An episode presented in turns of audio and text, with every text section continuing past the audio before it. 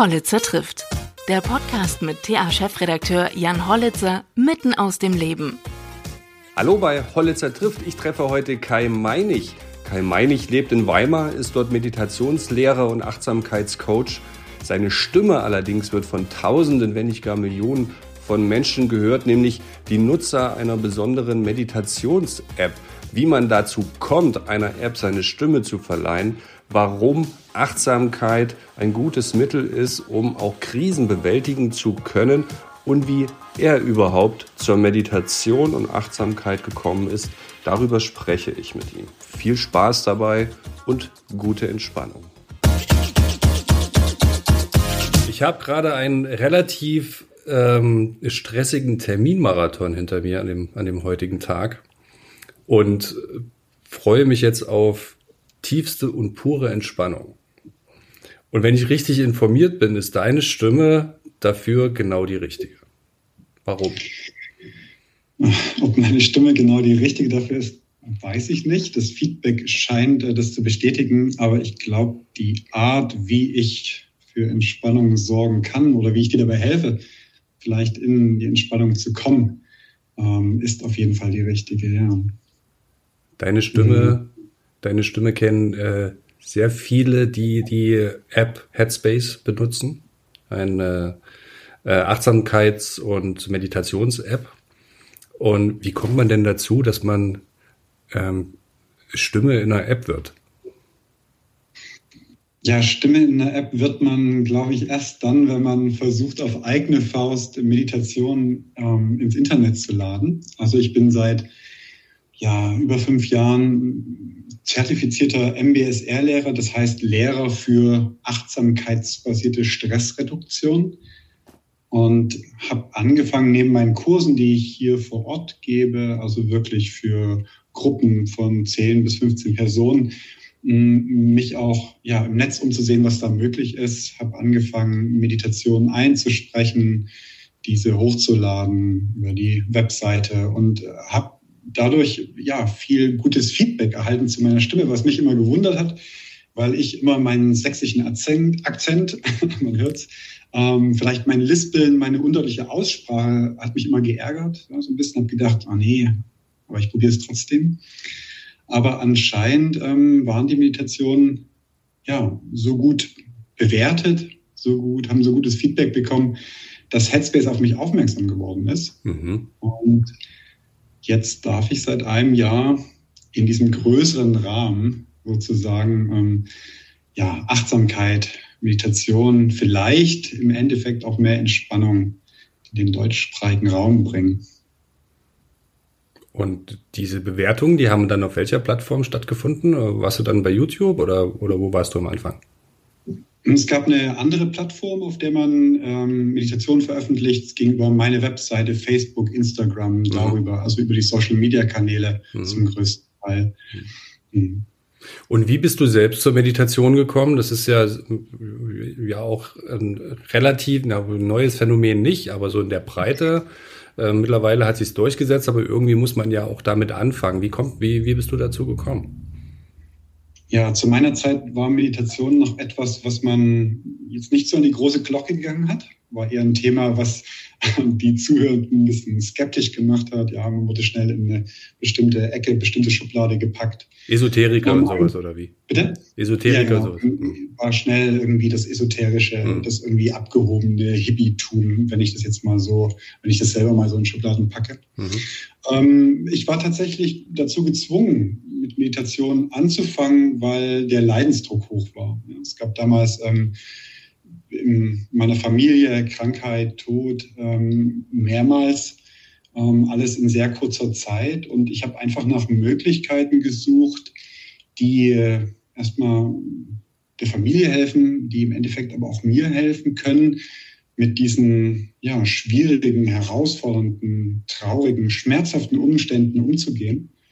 Und bin wirklich so durch Zufall über die Meditation gestolpert, habe äh, mal so einen Wochenend-Workshop mitgemacht, dann ziemlich schnell ähm, über YouTube auch ähm, John Kabat-Zinn sprechen gehört, das ist ein amerikanischer ähm, Doktor, Wissenschaftler, der dieses MBSR-Format entwickelt hat, was im Grunde auf ja, ganz alten Traditionen aus dem Buddhismus beruht und sozusagen die, die Meditation, die Achtsamkeit in einen ja, säkulären medizinischen Kontext gebracht hat. Und mit seinen Worten ähm, ist mir etwas klar geworden, was mir in diesem Workshop, was mir in den ersten Podcasts, die ich gehört habe, nicht klar geworden ist, nämlich, dass Meditation auch reine Technik sein kann. Ich war sehr abwehrend gegen allen, was irgendwie ja esoterisch geistlich war. Also ich war stand damit irgendwie auf Kriegsfuß, keine Ahnung warum, ähm, und habe durch ihn irgendwie gemerkt, ah, das ist eine, ja, ist eine ganz einfache Technik, die ich anwenden kann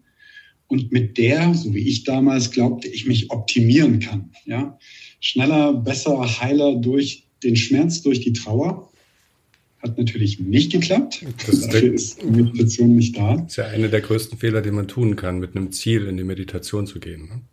Ja, sagt man so, muss man, glaube ich, immer auch ein bisschen für sich selbst herausfinden. Mhm. Das ist schwierig. Ich glaube, wir alle kommen natürlich mit einer gewissen Motivation, mit einer Entschlusskraft, mit mehr oder weniger Dringlichkeit zur Meditation. Ja, so wie du vielleicht heute den vollgepackten Kalender im Nacken spürst oder täglich. Ja. Ähm, und dann haben wir natürlich, verwechseln wir oft diesen, diese Motivation, die uns erstmal dazu bringt, mit ähm, ja, dem, was wir dann auf dem Kissen, auf dem Stuhl vielleicht tun. Ja.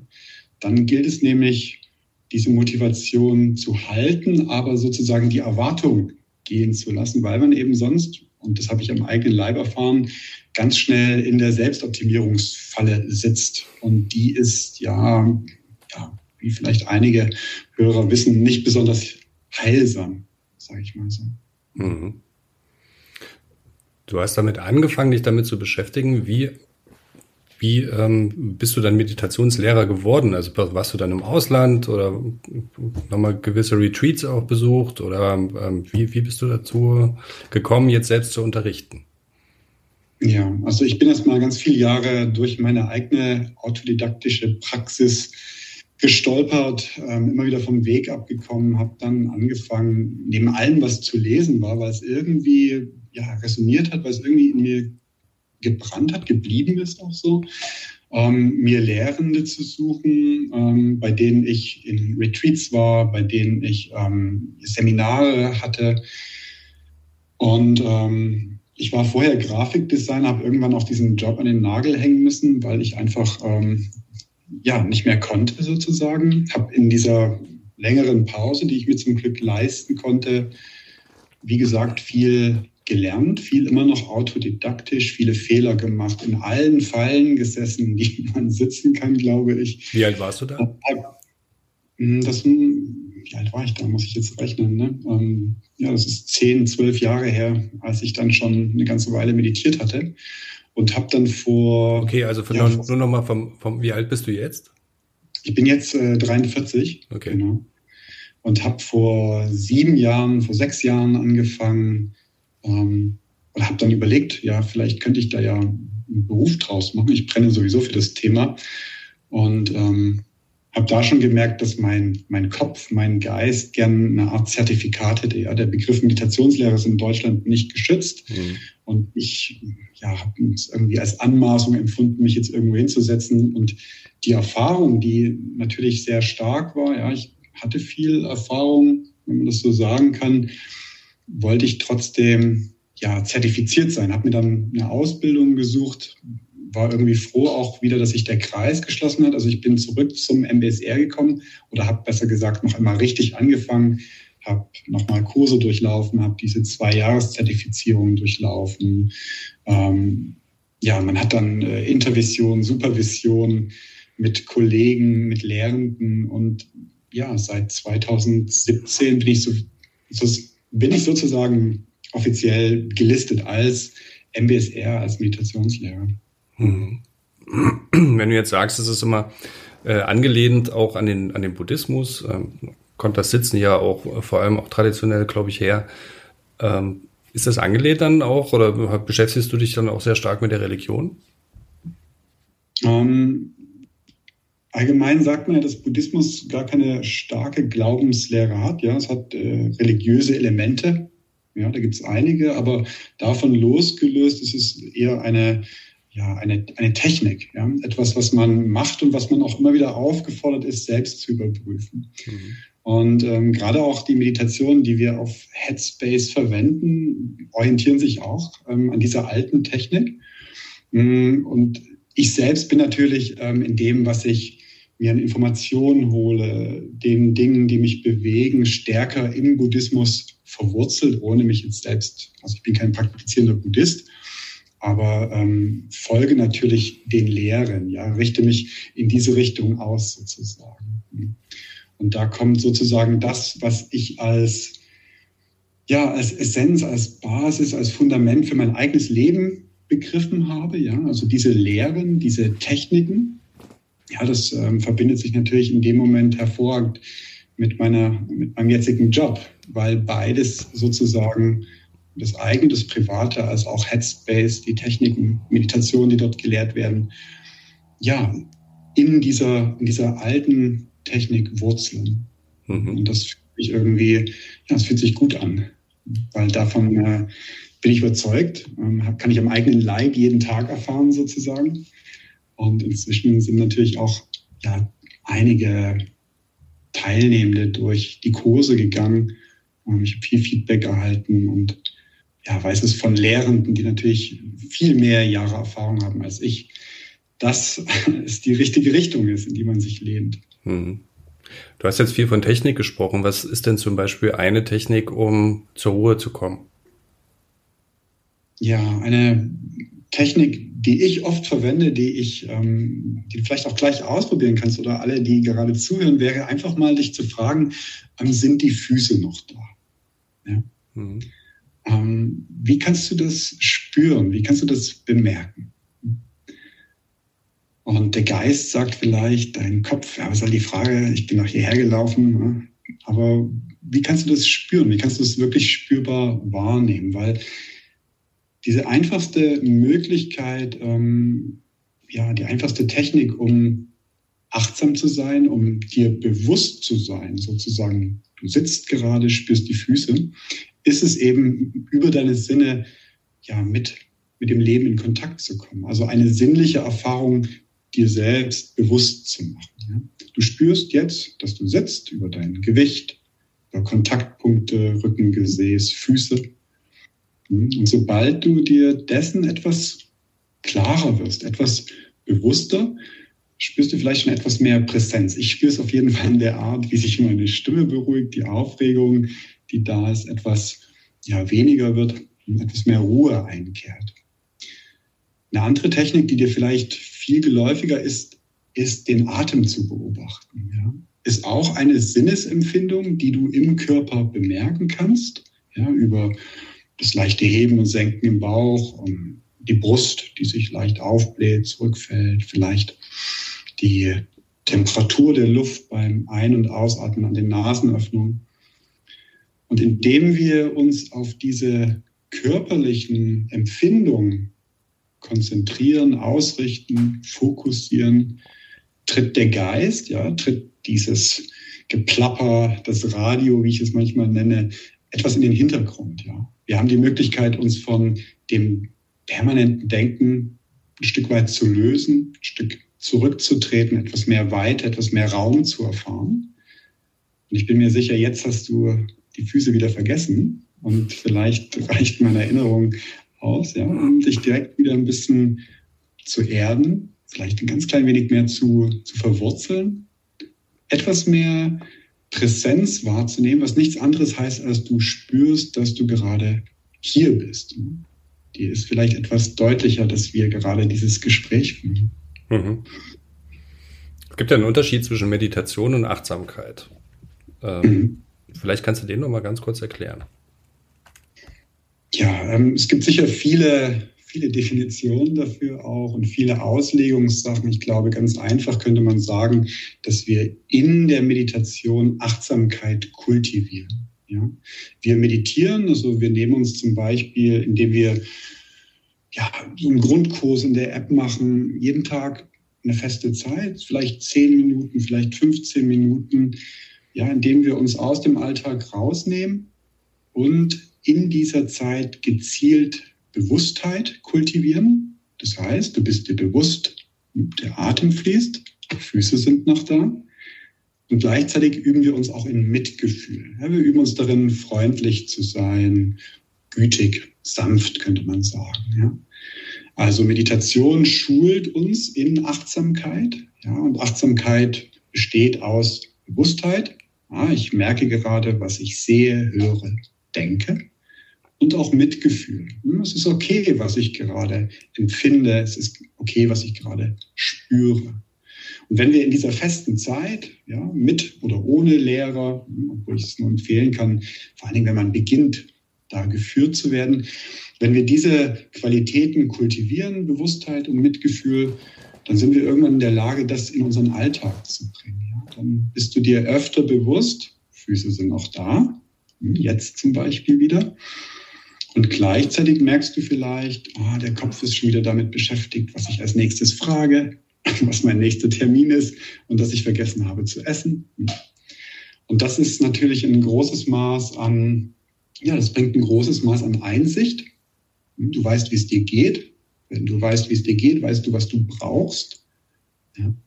Und natürlich auch ein großes Maß an Freiheit mit sich, weil du, wenn du anfängst, den Geist zu trainieren, wenn du beginnst, deinen eigenen dein eigenes Denken, deine eigenen Gedanken kennenzulernen, dann wirst du nach und nach, und es dauert gar nicht lang, mitbekommen, erkennen, dass deine Wahrnehmung, dass die Art, wie du die Dinge erlebst, wie du sie siehst, beurteilst, bewertest, maßgeblich dafür verantwortlich ist, ob du zum Beispiel Stress oder Gelassenheit empfindest. Ja.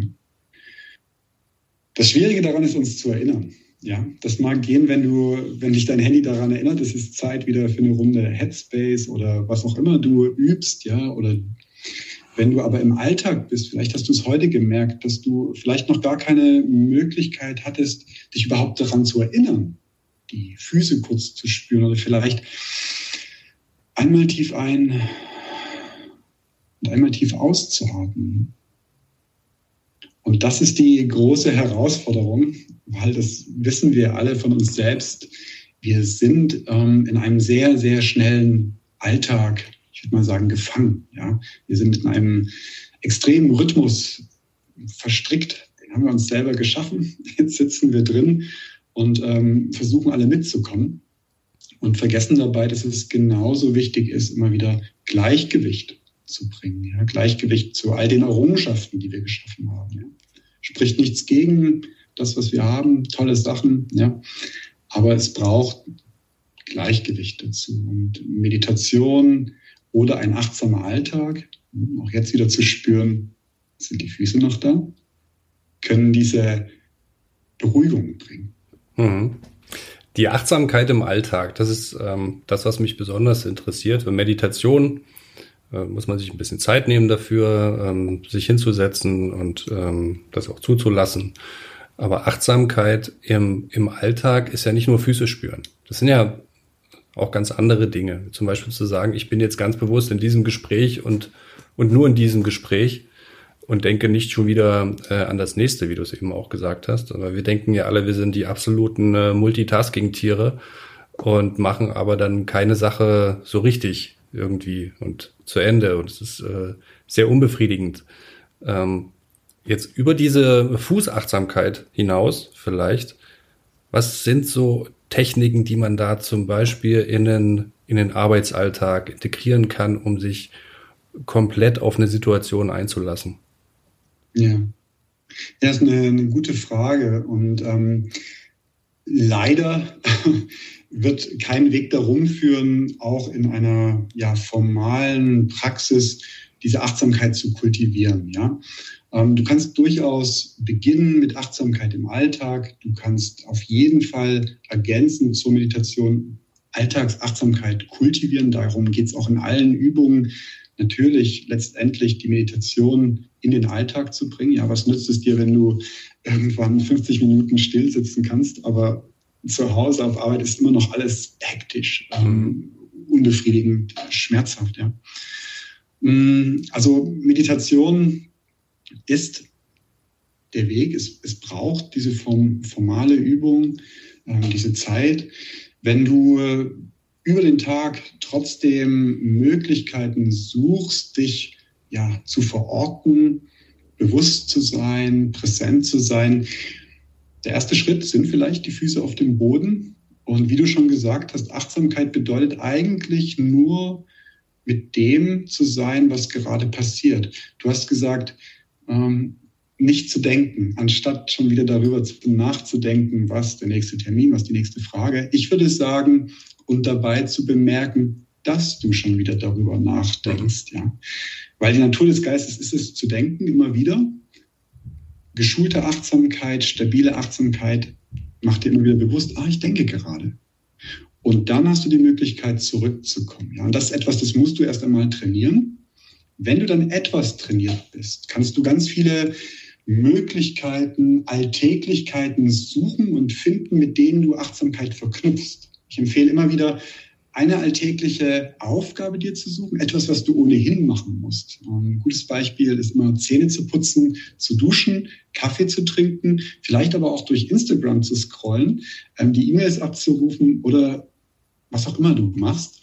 Und dir wirklich vorzunehmen, dass du diese alltägliche Aufgabe so bewusst wie möglich durchführst. Das heißt, du spürst, Jetzt zum Beispiel, wenn du sagst, jeden Podcast, den ich mache, jedes Gespräch, jedes Interview möchte ich achtsam machen. Ja, dann musst du dich erstmal daran erinnern. Vielleicht hast du einen Handyalarm, vielleicht klebst du dir auf deinem Bildschirm einen riesigen Aufkleber. Ja, achtsam, achtsamer Podcast.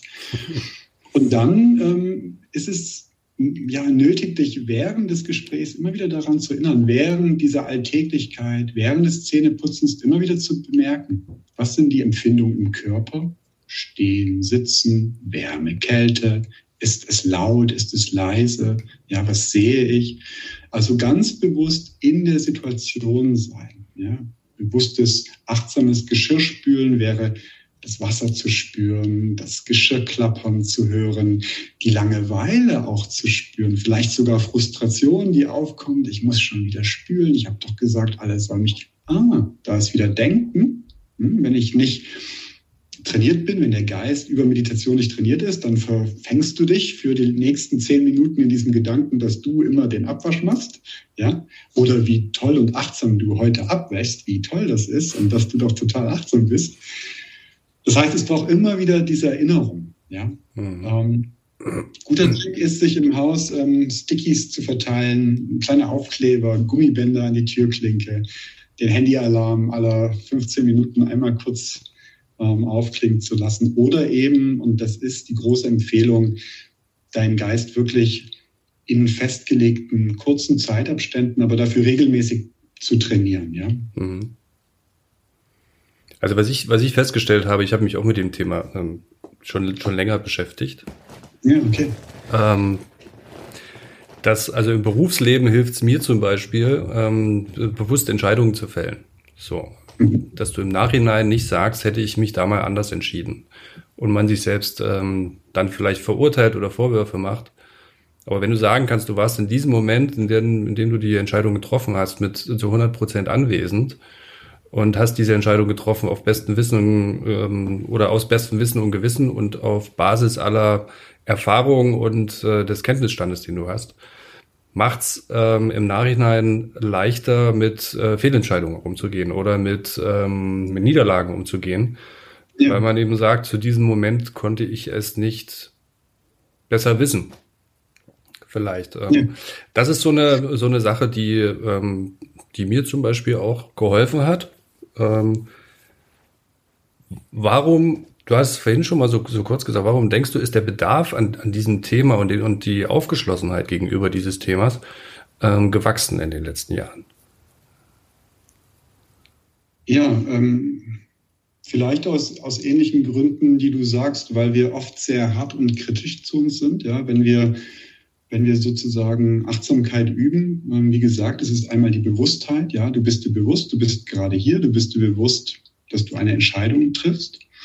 Hinterher, wenn du aber merkst, die Entscheidung war vielleicht nicht förderlich, nicht so hilfreich, nicht so geschickt, wie du dachtest, hm, ist das Mitgefühl, diese Freundlichkeit dir selbst gegenüber auch etwas, was enorm hilft. Ja? Weil es nicht nur darum geht, die richtigen Entscheidungen zu treffen, sondern es geht auch darum zu wissen, warum treffe ich diese Entscheidung überhaupt, ja? Also den Geist wirklich kennenzulernen.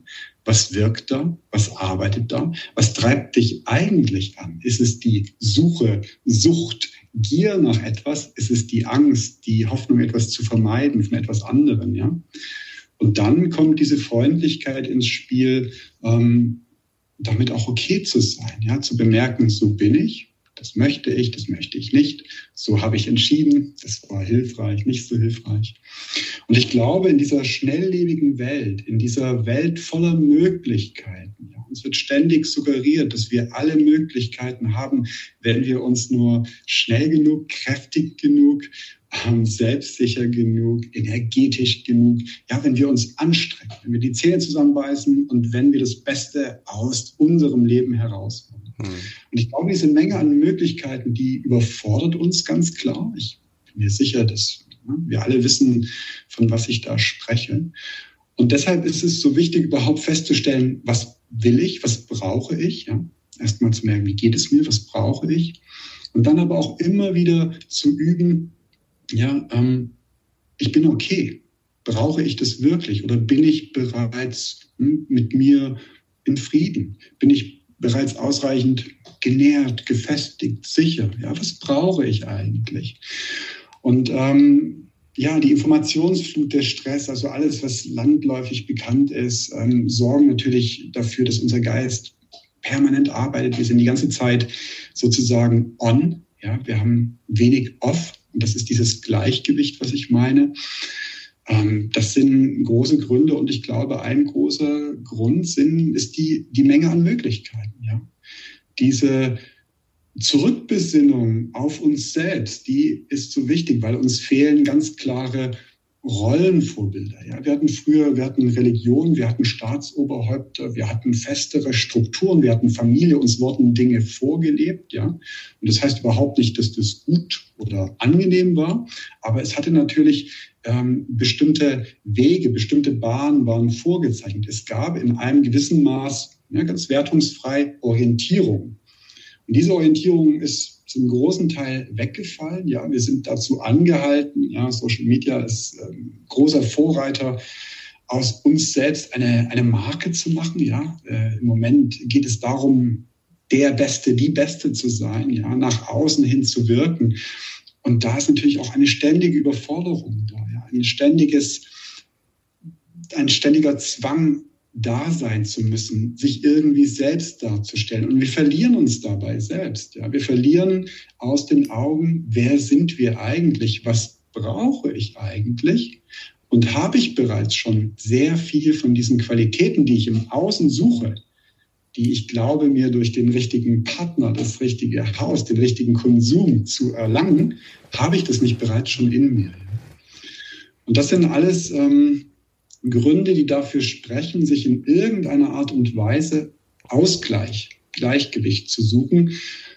Und mit meiner Erfahrung, die ich habe, ähm, und mit den Erfahrungen ja, dieser alten Lehren und allen Lehrenden, hm, habe ich noch nichts gefunden, was tiefer ansetzt, was eine bessere Basis für all das schafft, außer achtsam zu sein. Hm, und das heißt immer wieder, ich bin mir bewusst, was passiert gerade, außen, innen sind die Füße noch da.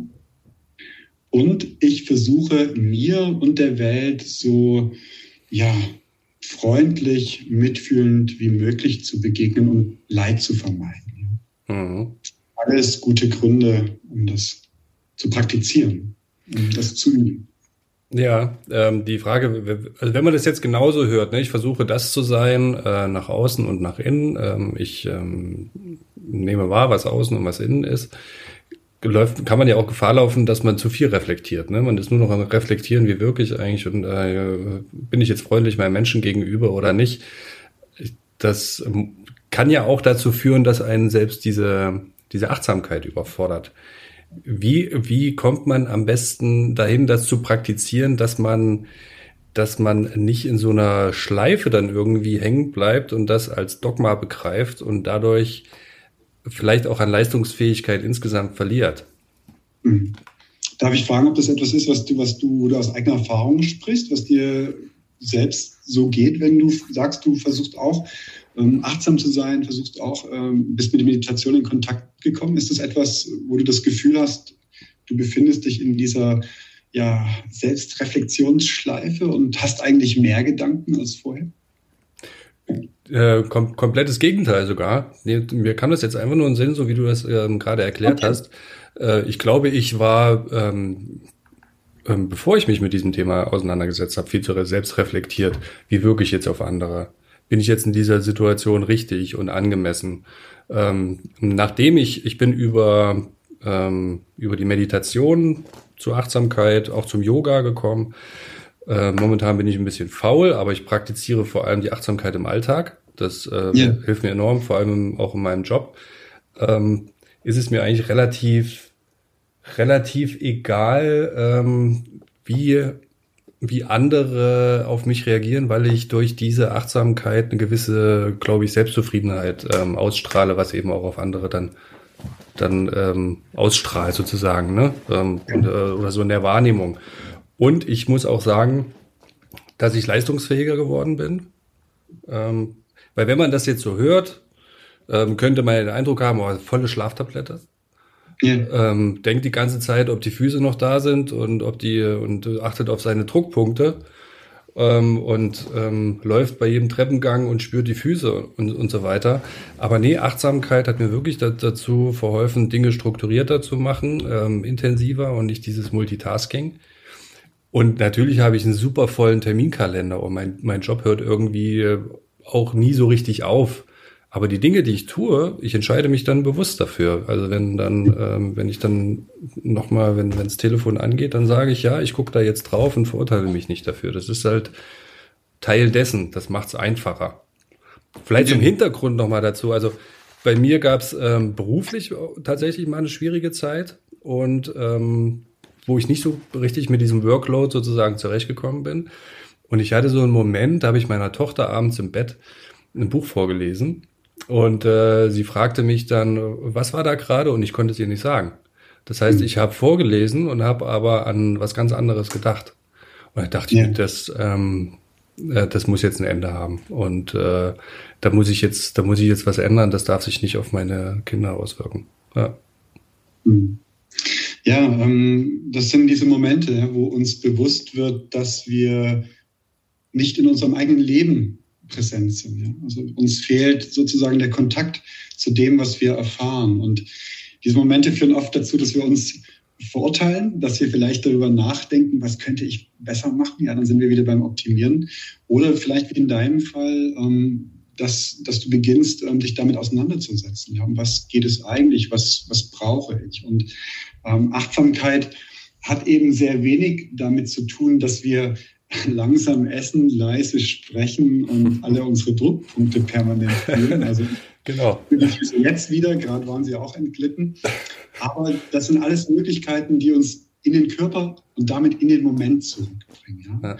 Und Achtsamkeit hat nichts mit Therapie zu tun. Ja? Wir, wir schauen nicht die ganze Zeit, wo kommt das her, woran liegt es und wer ist schuld, bin ich schuld oder jemand anders, sondern es geht eben wirklich darum, von unserem Denken zurückzutreten. Das heißt, dir wird wahrscheinlich im ersten Moment erstmal klar werden, wenn du sitzt, wenn du die ersten Male sitzt, wie laut dein Kopf ist, ja. Wie viel Denken da permanent vor sich geht. Und vielleicht schiebst du es auf die Übung, ja. Sagst du, nee, die App bringt mir gar nichts. Ich denke ja viel mehr als vorher. Das ist aber nicht der Fall, sondern du wirst dir deines Denkens erst einmal bewusst, ja. Und diese Ladung, diese Lautstärke, diese Geschwindigkeit ist natürlich permanent anwesend. Und jetzt geht es eben im zweiten Schritt nicht darum, dass wir schauen, woran liegt das, wie mache ich das besser und woher kommt das und uns damit zu beschäftigen, sondern es als reines Denken wahrzunehmen. Also es geht in der Meditation darum, nicht das Denken zu stoppen. Ja, auch das ist ein sehr großes Missverständnis. Ich höre immer wieder, ich kann nicht meditieren, ich denke immer noch. Ja, jetzt habe ich schon zweimal probiert, ich denke immer noch oder ich denke sogar mehr. Ja, das ist die Natur des Geistes, das bleibt so, beruhigt sich ab und an, wird mal weniger, aber oft ist es da relativ wild da oben. Aber wenn du es schaffst, davon zurückzutreten und dich eben stattdessen im Körper zu verankern, es braucht diesen Anker, ja, ob das etwas ist, was du siehst, jetzt hörst oder vielleicht die Füße spürst. Du hast einen Anker, der dich immer wieder zurückbringt, sozusagen Abstand zum eigenen Denken schafft. Und dadurch kommst du, wenn du ordentlich angeleitet bist, ja, nicht so wie ich, ich saß auch lange, wie gesagt, in, in der, in der Falle, äh, bis ich Anleitung erhalten habe, Guidance, ähm, dann driftest du nicht in die falsche Richtung ab. Dann kommt es nicht dazu, dass du dich auf einer zweiten Ebene wieder hinterfragst, ja, oder wieder quasi noch mehr Gedanken um das Denken schaffst, ja? mhm. sondern du schaffst es, den Raum zu weiten im Geist, zurückzutreten und dadurch ja etwas mehr Gelassenheit, etwas mehr Freude, etwas mehr Ruhe zu erfahren. Und das ist ja das, was wir, was wir alle suchen. Und das Witzige ist, wir suchen es im Außen, es wird uns im Außen versprochen. Mhm. Ja? Ähm, und wir haben es bereits in uns. Wir müssen es sozusagen nur freilegen. Ja? Wir müssen den Nebel leicht lichten. Und das ist leider, kann man nur sagen, etwas, was wir trainieren müssen. Ja, es wird viel versprochen. Hm? Das ähm, ist etwas, was zum Beispiel die Headspace-App nicht verspricht. Ja, es ist keine schnelle Lösung, um jetzt innerhalb von zehn Tagen glücklich zu werden, sondern es geht darum, hm, deinen Weg zu finden über verschiedene Meditationsarten, die es da gibt, über verschiedene Kurse und längerfristig nach und nach das zu kultivieren, was ohnehin in dir ist. Ja. Und ähm, mir geht es immer um Nachhaltigkeit. Es gibt viele Dinge, alles hat seine Berechtigung, alles funktioniert für irgendjemanden, aber wirklich nachhaltig, ja, diese Nachhaltigkeit braucht Training. Das ist wie Muskeltraining. Ja, wenn du deinen Muskel nicht mehr trainierst, wird er kleiner, wird er schwächer. Ja. Mhm. Das ist ähm, ja ganz, ganz einfach eigentlich. Mhm. Ich glaube, das muss auch jeder für sich selbst rausfinden. Ich bin da ehrlich gesagt total total zufällig dazu gekommen. Ein Freund von mir, ein sehr guter Freund von mir, der damals noch äh, Hochleistungssport betrieben hat, äh, auch bei Olympischen Spielen teilgenommen, der hat sich sehr stark mit Fokus beschäftigt. Wie kann er seinen Geist äh, beisammenhalten? Ja. Und ähm, hat mir dann ein Buch empfohlen von äh, Shunryo Suzuki Roshi, ich weiß nicht, ob äh, Anfängergeist heißt. Ja, das ist ein Begriff, genau. Ja, Zen-Geist, äh, Anfängergeist. Und bei dem geht es vor allem darum, ähm, also du sollst dich gar nicht so sehr mit dieser Meditationslehre und so weiter auseinandersetzen, sondern einfach nur sitzen. Mhm. Nach in, in einer bestimmten Form zu sitzen und ähm, vor allem dann zu atmen. So dann über die, um die richtige Atemtechnik zu kennenzulernen, bin ich dann zum Yoga gegangen und so verschmolzt das dann irgendwie. Dann habe ich noch ein bisschen was gelesen ich habe mir eigentlich nur so das rausgezogen aus diesen ganzen äh, Praktiken, was mir gut tut. Ne? Also jetzt nicht sehr dogmatisch ich esse weiterhin Fleisch, äh, auch zu viel. Ich trinke auch äh, mal ein Glas Wein und ähm, also ne, ziehe mir aber das raus, was mir einfach gut tut dabei und hatte auch zum Beispiel noch nie eine Meditationslehre. Das heißt, ich sage auch nicht, ich kann meditieren, sondern ich ähm, ich übe, ne? Ich sitze so, und versuche ja. meinen Gedanken immer wieder zurückzuholen, wenn er wenn er mir irgendwie entgleitet. Ähm, aber das das wirklich richtig wichtig, gute, finde ich, dann diese, diese Achtsamkeit in den Alltag zu tragen, das, ähm, wenn, wenn das gelingt. Ja. Genau. Ähm, ja, also auch ich ähm, mache alles, was Freude macht. ähm, ich weiß aber auch, warum ich es wann tue, ja, und wann es vielleicht zu viel ist. Also das ist mir dann durchaus bewusst oder warum ich es brauche, was ich damit vielleicht ersetzen möchte, muss.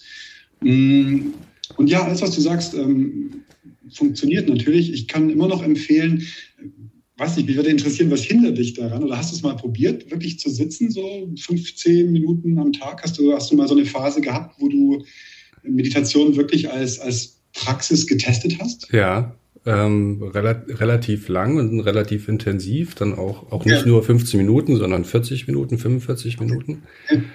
Ja. Ähm, und ich, ich habe früher mal Hochleistungssport auch gemacht, äh, Radsport. Und interessanterweise ähm, bin ich in Zustände reingekommen, die ich früher auch auf dem Rad hatte. Also wenn wir so vier, fünf Stunden trainieren gefahren sind, warst du auch irgendwann in so einem Modus, wo einfach der Körper so funktioniert hat und der Geist war relativ, ja, hat einfach nur so, war nur da. Ähm, ne, deswegen sagt man ja auch, durch Sport kann man sich auch so gut ähm, erholen und abschalten, weil es manchmal auch wie meditative Zustände sind. Mhm. Aber ja, ich habe ich hab da ähm, eine Zeit lang sehr viel gesessen Und es hat mir auch sehr gut getan und vor allem auch ähm, Yoga Nidra. Ähm, also wenn man sein, der bewusste Schlaf, wenn man seinen, seinen Körper schlafen legt, aber der Geist ist wach. Wenn jemand äh, Schlafprobleme hat zum Beispiel, ist das ja super. Äh, Einschlafprobleme. Ähm, da gab es eine sehr intensive Zeit, aber ich, wie gesagt, ich bin momentan, was das angeht, äh, nach festen Zeiten sehr faul geworden. Ja, ja. ja es, ist, äh, es ist die große Hürde, sich, ähm, ob es jetzt Sport ist ähm, oder ob es Meditation ist. Ne? Ähm, da ist dieser innere Schweinehund, der uns immer wieder ja, da weglockt, sozusagen. Ne? Ähm, bei mir ist inzwischen ja soweit Routine entstanden oder wirklich das Bedürfnis entstanden, sitzen zu wollen. Also ich merke ganz stark, wenn ich was eigentlich nicht vorkommt, aber wenn ich vielleicht zu wenig gesessen habe, ja, dann ist in mir wirklich das Bedürfnis, mich hinzusetzen. Mhm. Und ich will auch mal kurz ähm, auch sagen, was du meinst mit Zuständen. Natürlich gibt es, es gibt ganz viele verschiedene Meditationsarten, ja. Um, das, was wir bei Headspace machen, das, was ich lehre, auch in dieser Einsichts-, Achtsamkeitsmeditation, hat wenig mit mit Zuständen, mit Vertiefungszuständen, mit was auch immer zu tun, sondern es geht wirklich darum, den Geist kennenzulernen, ja, ähm, Einsicht zu erlangen in, wie ich vorhin schon sagte, in das, was uns antreibt, das, äh, was wir wollen, das, was wir nicht wollen. Also Ach so, wirklich, also es, ist ein, entschuldige, wenn ich dich wenn ich dich, entschuldige, wenn ich dich nur unterbreche, ich möchte es nur verstehen. Das heißt, ja. äh, während dieser ähm, Headspace-Meditation wird die ganze Zeit gesprochen oder geredet. Wenn, wenn ich sitze, wenn ich sitze zum Beispiel, brauche ich absolute Ruhe. Genau. Ja. Also die Meditation auf Headspace richten sich vorwiegend an Menschen, die beginnen wollen zu meditieren. Ja, es ist eine, eine sehr kleine, geringe Hemmschwelle. Ja, man wird gut angeleitet, man wird gut abgeholt. Es gibt sozusagen ein, ein Kursprogramm wirklich für Menschen gedacht, die noch gar keine Berührung mit dem Medium hatten. Ja, ähm, es gibt viele Informationen dazu. Es gibt auch Bewegung, Schlaf.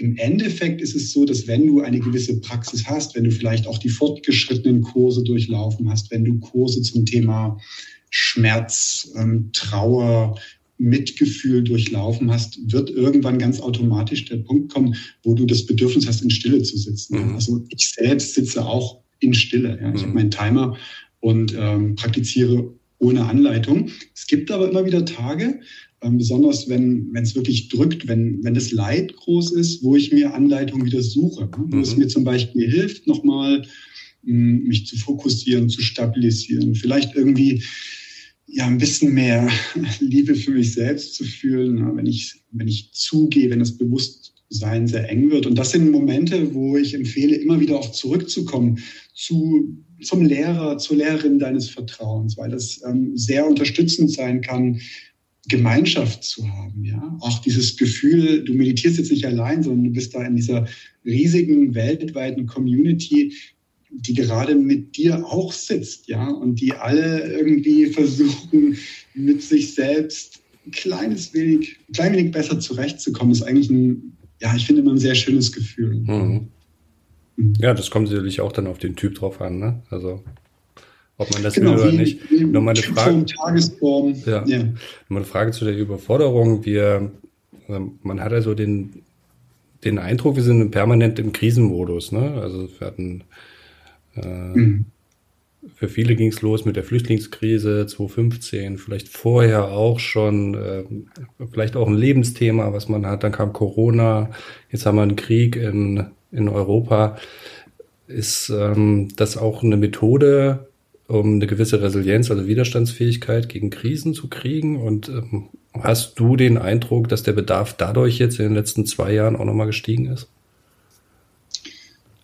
Also der Bedarf ist evident auf jeden Fall gestiegen. Ja. Es gibt wesentlich mehr Menschen, die zum Beispiel, also ich kann es jetzt an dieser App ablesen, die App in Anspruch nehmen, das, das Angebot für Meditation, für Beruhigung in Anspruch nehmen. Und ich glaube, oder ja, es korreliert, dass Corona zum Beispiel einen, ja, verantwortlich dafür war, für diesen enormen Zuwachs an Menschen, die angefangen haben, ja, Wege, Möglichkeiten zu suchen, sich zu beruhigen, glaube ich, im Angesicht dieser Gefahr. Und es war ja so, dass es eine, eine unmittelbare Krise Gefahr war. Das heißt, sie hat uns alle betroffen. Ja, früher war es vielleicht noch möglich, irgendwie ein bisschen vorbeizuschauen, wegzuschauen. Jetzt ist es mittlerweile alles sehr, sehr nah gekommen. Mhm.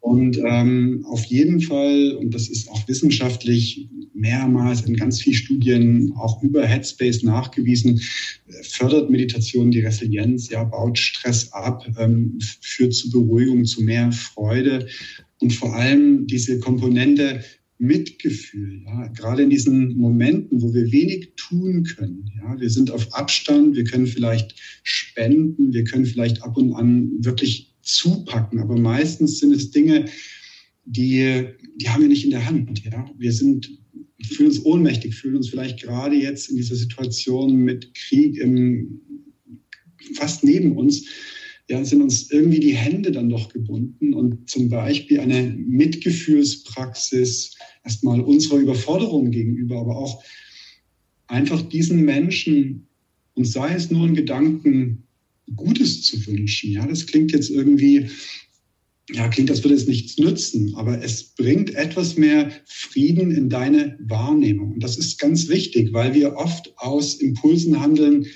die in Angst, Wut, Ärger gründen. Ja, und indem wir selbst, indem wir uns beruhigen, indem wir ein bisschen ja, etwas mehr Liebe aufbringen für das, was ist, etwas mehr Verständnis. Ja? Und auch begreifen, dass diese Dinge zum Leben dazugehören. Ja. Ähm, weitet sich der Geist etwas. Wir finden etwas mehr Klarheit. Und das ähm, ist sehr hilfreich. Also ich erfahre das auch gerade an mir selbst. Also dieser Krieg nach zwei Jahren Corona in dieser Nähe mit dieser medialen Präsenz ist ähm, auch für mich total bedrückend. Mhm. Und ähm, was mir hilft, ist immer wieder von meinen eigenen Gedanken zurückzutreten, wenn ich merke, ich bekomme Angst, ich ähm, verliere mich in Schreckensszenarien, ich mache mir Sorgen, ich fühle mich ohnmächtig hilflos. Ja, davon zurückzutreten, mir diese Gefühle aber auch einzugestehen. Also es ist okay, Angst zu haben, ja, aber ich verliere mich nicht darin. Mhm.